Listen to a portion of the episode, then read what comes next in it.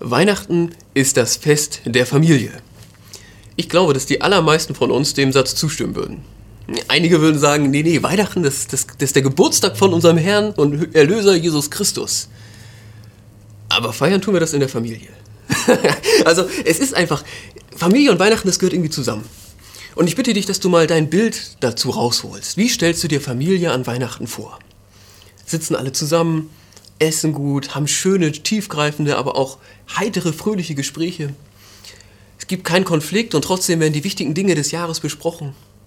Es gibt Geschenke, es gibt den Tannenbaum, Heimatgefühle ohne Ende. Hinterher noch schön Zweisamkeit, Zusammensein und so. Ich weiß nicht, Max, das ist ein Bild. Ich bitte dich, geh mal rein in dein Bild und sei jetzt ehrlich, welche Gefühle löst es eigentlich bei dir aus? Ist da Sehnsucht? Ist da Druck? Ich muss das irgendwie so hinkriegen, so gestalten für meine Familie. Ist da vielleicht auch Schmerz? Weil du deine Familie nicht siehst, weil Familie zerbrochen ist, weil Weihnachten jedes Jahr anders ist als dieses Idealbild. Bei mir persönlich sind, ist da alle, alles drei. Es ist Sehnsucht da, es ist auch ein bisschen Druck da, auch Schmerz da. Dieses Jahr natürlich mit Corona nochmal besonders. Ne? Ich habe mir die Frage gestellt, ist das, dieses rosa Bild und die Gefühle, die dazu kommen, ist das eigentlich das, was Gott uns sagen will zu Weihnachten? Ist das eigentlich seine Botschaft an uns zu Weihnachten in Bezug auf Familie? Ich glaube, dass das nicht so ist. Ich glaube, dass uns dieses Bild eigentlich auch gar nicht wirklich hilft. Dieses Bild ist irgendwie so ein Ideal, aber was sagt das eigentlich wirklich über Familie? Weihnachten jedenfalls ist was anderes. Und die Bibel sagt über Familie auch etwas völlig anderes. Und ich möchte mit dir heute gerne das mal so, ich sag mal, füllen. Wenn wir sagen, Weihnachten ist das Fest der Familie, was bedeutet das eigentlich? Wie denkt sich die Bibel Familie? Wenn wir jetzt wirklich mal von der biblischen Familie, also von, ich meine jetzt Maria, Josef und das Jesuskind und die Brüder, die noch dazukommen. Wenn wir sagen, das ist Familie, wie leben die eigentlich Familie? Was können wir davon vielleicht lernen? Welches Familienbild kommt da durch? Und ich darf schon verraten, ja, das ist viel realistischer, das ist viel heilsamer, das gibt sogar eine Antwort auf Zerbruch in der Familie. Das hilft uns wirklich. Ähm, ich habe mal die Freude gehabt, jetzt im Vorfeld in großer Ruhe äh, diese ganzen Texte zu lesen. Alles Texte, in denen die himmlische Familie vorkommt. Keine Angst, ich werde das jetzt nicht wiederholen, so, aber vielleicht hast du Lust, dir ein Bild zu machen, kannst du es nachholen. Und mir sind drei Dinge aufgefallen, drei Wahrheiten über Familie, die immer wieder vorkommen. Das erste, Familie ist Fürsorge, gerade in schweren Zeiten. Zweite, Familie sollte nach oben offen sein. Und das dritte, Familie ist mehr als genetische Verwandtschaft. Diese drei Wahrheiten, die kommen immer wieder vor. In allen Texten unterschiedlich doll gewichtet, aber sie kommen immer wieder vor. Das finde ich äh, wirklich bemerkenswert. Also schon im ersten Kapitel ist es so. Das erste Kapitel der Familie Jesu. Wir stellen uns mal vor, spulen so ein ganz bisschen, es ist der vierte Weihnachtsfeiertag. Ja? Äh, Josef von Maria losgeschickt, jetzt besorgt mal vernünftig Frühstück, ne? ist auf dem Marktplatz in Nazareth. Nee, nicht in Nazareth, in Bethlehem. In Bethlehem ist er. So, und er trifft irgendwie Kumpels, die klopfen ihm so Schulter. Jo Josef im Gehör, hast einen Sohn gekriegt, das ist ja richtig cool, ne? Stark, Glückwunsch. Ja, Josef, er guckt so ein bisschen, so ein bisschen zur Seite und sagt, ja, also mit dem Jesus, das war alles ein ganz bisschen was Besonderes. Also da kam ein Engel zu Maria und er sagte dann, der Messias soll geboren werden. Und Gott hat dich ausgesucht, ist das okay? Und Maria sagte, ja, mir geschehe, wie du gesagt hast. Und dann kam der Engel auch zu mir und sagte, ja, mit der Schwangerschaft von Maria und so, mach dir keine Sorgen, das äh, war ich, das kommt von Gott, das ist alles so richtig. Und dann, dann naja, dann, dann habe ich die Maria geheiratet und dann Jesus adoptiert. Und das super Knabe. Echt stell dir das Gespräch vor. Das steht so nicht in der Bibel, ja? Aber es ist meine Fantasie und ich stelle mir auch vor, die pumpelt so. Alles klar, äh, stark. Wenn ihr noch mehr Kinder wollt, lädst du dann wieder den Engel ein oder versuchst du es dann selber? Ich bin mir sicher, das ist, das steht nicht in der Bibel, das ist meine Fantasie, aber ich bin mir sicher, es gab Spott. Die himmlische Familie sah von außen erstmal irgendwie ganz anders aus, als Josef sich das sicherlich vorgestellt hatte.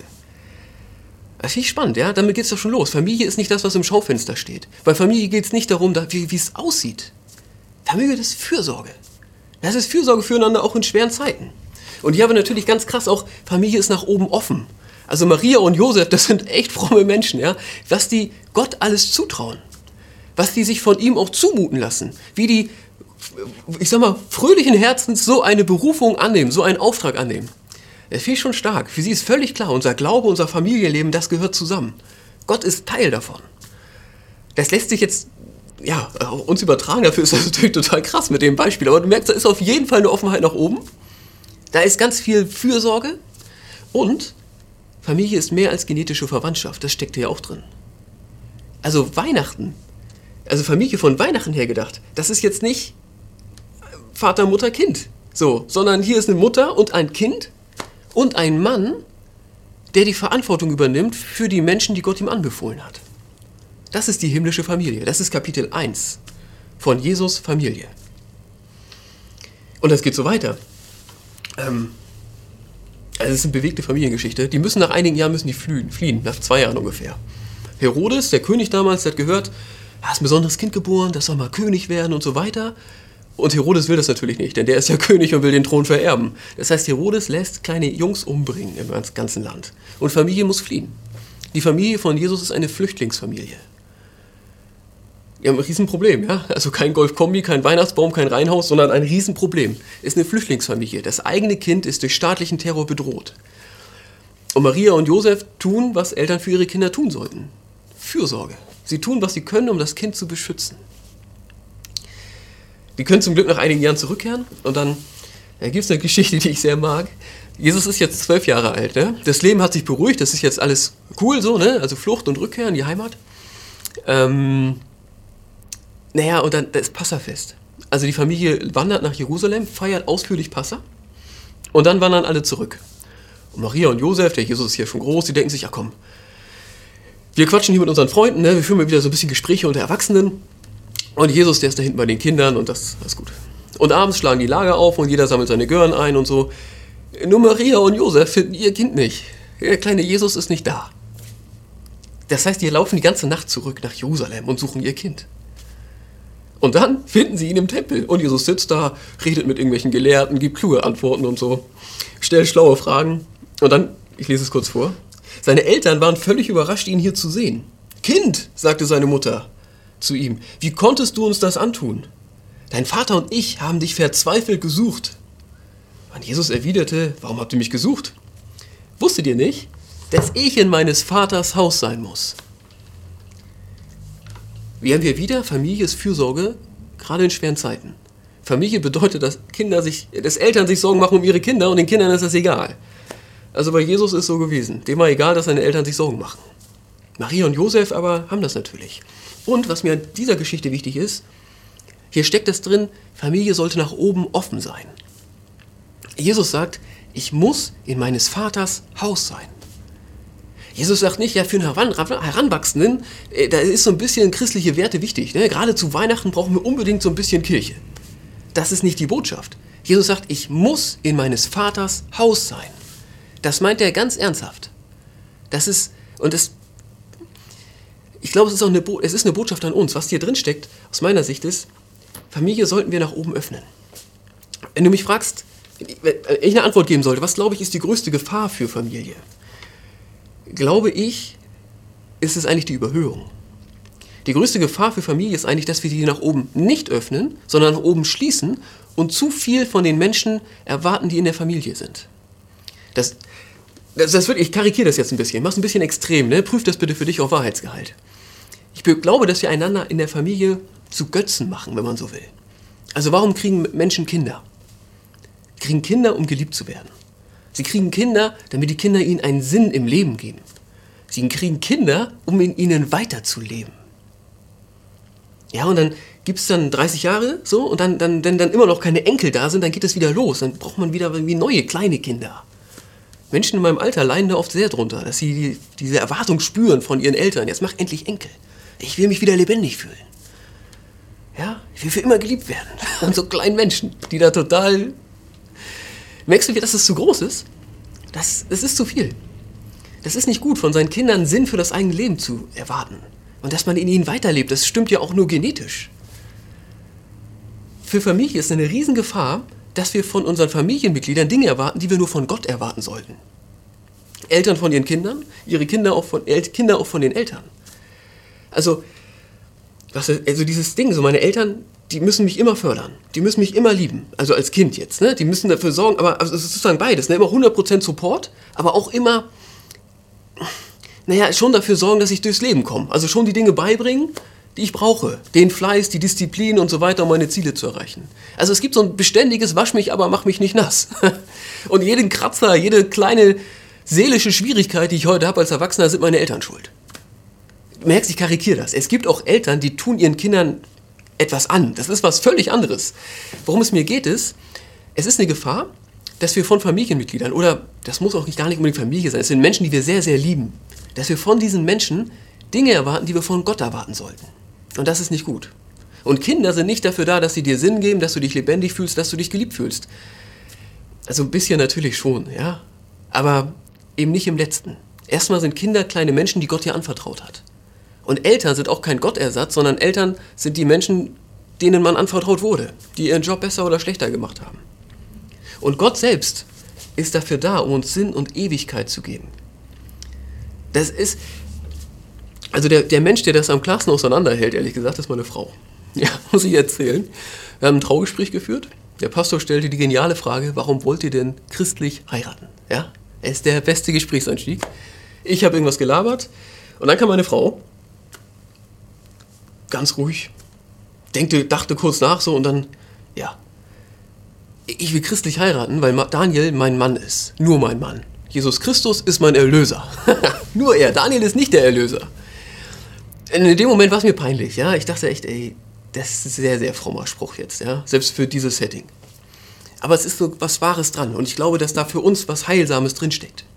Und es ist die Bitte, sprich das ruhig mal aus über die Menschen, die du am meisten liebst. Ob es jetzt Familie ist oder jemand anders, ist eigentlich egal. Diese Kinder oder dieses Kind, ja, ist nicht mein Erlöser. Das ist natürlich, trotzdem ist es total wichtig, ja. Ich habe mir gestern Abend Bilder von meinem Sohn angeguckt, ob ich schon todmüde war, um, um, zum Schlafen. Ich hätte nie gedacht, dass ich sowas mal tun würde. Es ist unendlich wichtig für mich. Ich liebe ihn, aber es ist nicht mein Erlöser. Es ist ein kleiner Mensch, den Gott mir anvertraut hat, mir und meiner Frau. Das ist was anderes. Auch meine äh, Frau ist nicht meine Erlöserin, meine Frau. Meine Eltern. Meine, und denk das für dich mal, egal wer. Ich sagte, das und das bist du für mich. Du bist unglaublich wichtig. Ich liebe dich. Aber du bist nicht mein Erlöser. Das ist Christus. Es tut Familie so gut, es tut unserem Herzen so gut, wenn wir das auseinanderhalten. Was wir von Menschen erwarten können, was wir von Gott zu erwarten haben. Familie sollte nach oben offen sein. Das tut unserem Leben wahnsinnig gut. Und das atmet die Bibel in jedem Kapitel, wo es um Familie geht. Soll nach oben offen sein? Sie sollte sogar zur Seite offen sein. Wir haben gesagt, Familie ist mehr als genetische Verwandtschaft. Familie ist in der Bibel nie so eng gedacht. Wer ist jetzt hier wirklich sozusagen einfach miteinander direkt körperlich verwandt? Sondern Gott, Jesus, Jesus denkt Familie immer größer. Es gibt eine Stelle, da ähm, sind äh, Maria und ihre jüngeren Söhne, also die Brüder von Jesus, die sind unterwegs und wollen Jesus besuchen. Er tut, was er ständig tut, sozusagen mit Leuten zusammen predigt, so, ne? Da sagen sie einem Jünger, du, ähm, hol mal den Jesus, wir wollen mit ihm reden. Und geht der Jünger zu Jesus und sagt, Jesus, hey, Family ist da, ne? Komm, für den ist selbstverständlich, dass Jesus jetzt aufsteht, zu seiner Familie geht. Und Jesus sagt, nö. Nö, warum? Meine Familie ist hier. Ja? Denn wer den Willen tut meines Vaters im Himmel, der ist mir Bruder und Schwester und Mutter. Wer den Willen tut meines Vaters im Himmel, ist mir Bruder und Schwester und Mutter.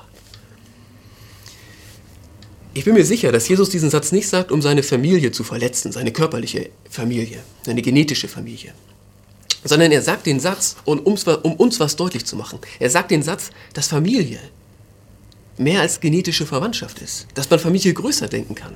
Und er sagt hier ja, wenn man genau hinguckt, wer den Willen tut meines Vaters im Himmel, also wer sich von Jesus das Leben nach oben öffnen kann, lässt, das ist ja auch Gottes Wille, deswegen kommt ja Christus auf die Welt, um unser Leben nach oben zu öffnen, um den Himmel aufzureißen für uns. Wer das zulässt, der gehört zur Familie Gottes mit Jesus im Zentrum. Es ist eine geistliche Großfamilie und Jesus, Jesus ist sozusagen von jedem der Bruder. Oder hier sogar der Sohn, sagt er. Ja, der ist mir, das kann ich persönlich mir nicht denken. So, für mich ist Jesus immer der Bruder. Aber das finde ich ganz spannend. Stell dir vor, wir sind als, als, als Christinnen und Christen, ja, sind wir Geschwister im Glauben und Jesus ist unser Bruder. Wir sind eine geistliche Großfamilie. Und es gibt natürlich auch geistliche Kleinfamilien. Das, das sind Menschen, die den Glauben teilen, die füreinander Verantwortung übernehmen, die einander sehr, sehr lieb haben, die füreinander beten, die, die zusammen leben vielleicht sogar. Ich glaube, dass geistliche Familie und körperliche Familie, genetische Familie, das kann natürlich deckungsgleich sein, das kann sich überschneiden, das können aber auch zwei verschiedene Dinge sein. Und ich erlebe immer wieder Menschen, die, die sehr danach auf der Suche sind. Und ich glaube, das ist gut, das zu suchen. Es ist gut, in Beziehungen zu investieren, die sich dahin entwickeln können. Und ich lese eindeutig aus der, aus der, eben aus der Bibel, dass das auch Familie ist. Dass das auch Familie ersetzen kann. Da werden wir auch nachher noch zu kommen. So eine geistliche Familie kann auch eine genetische Familie ersetzen, wenn das nötig ist. Kann die Aufgaben übernehmen, die sonst körperliche Familie übernimmt. Ja, für Jesus ist Familie nicht, zack, das ist Bruder, Mutter, Schwester, bla, so, sondern Familie, das ist Beziehung. Das ist Verantwortung, es ist Fürsorge füreinander, gerade in schweren Zeiten. So denkt Jesus Familie. So denkt er eben auch dieses Geistliche mit Familie. Du merkst, ich finde, dieser Satz, Weihnachten ist das Fest der Familie, er stimmt. Ja, aber wir sollten ihn füllen. So, und Sinn macht er, wenn wir sagen, Familie ist Fürsorge gerade in schweren Zeiten. Familie sollte nach oben offen sein und Familie ist mehr als genetische Verwandtschaft. Diese drei Wahrheiten, die kommen immer wieder vor. Diese drei Wahrheiten atmen alle diese Texte für mich, in denen Jesu Familie vorkommt. Und es gibt noch ein allerletztes Kapitel, da wird einem das entgegengeschrien. Da ist es fast unangenehm laut. So, es tut. Ich finde es wirklich emotional herausfordernd, diese allerletzte Begebenheit aus Jesu Familienleben. Das ist nämlich schon am, am, am Kreuz. Jesus hängt am Kreuz. Was tut er da? Am Kreuz, da tauscht er doch. Er tauscht seine Herrlichkeit, Ewigkeit, seine Heiligkeit. Die tauscht er mit unserer Sünde, unserem Tod, unserer ganzen Vergänglichkeit das tauscht er, um für uns den Himmel aufzureißen, um unser Leben nach oben zu öffnen, unser persönliches, unser Familienleben nach oben zu öffnen. Jesus tut es hier. Diese Verbindung zwischen Gott und uns, die stellt er daher am Kreuz. Das heißt, es geht ja um Familie, auch, auch um Familie am Kreuz. Und auch am Kreuz geschieht noch Fürsorge, familiäre Fürsorge. Denn Jesus ist da ziemlich allein. Jesus fühlt sich auch von Gott verlassen. Und kaum, kaum Jünger sind dabei, hauptsächlich eigentlich Menschen, die ihn verspotten. Aber weißt du, wer da ist? Die Maria ist da. Seine Mutter. Maria erlebt das Schlimmste, glaube ich, was ein Mensch erleben kann. Also weil sie ihr Kind sterben sieht so. Aber sie tut das so aus Fürsorge.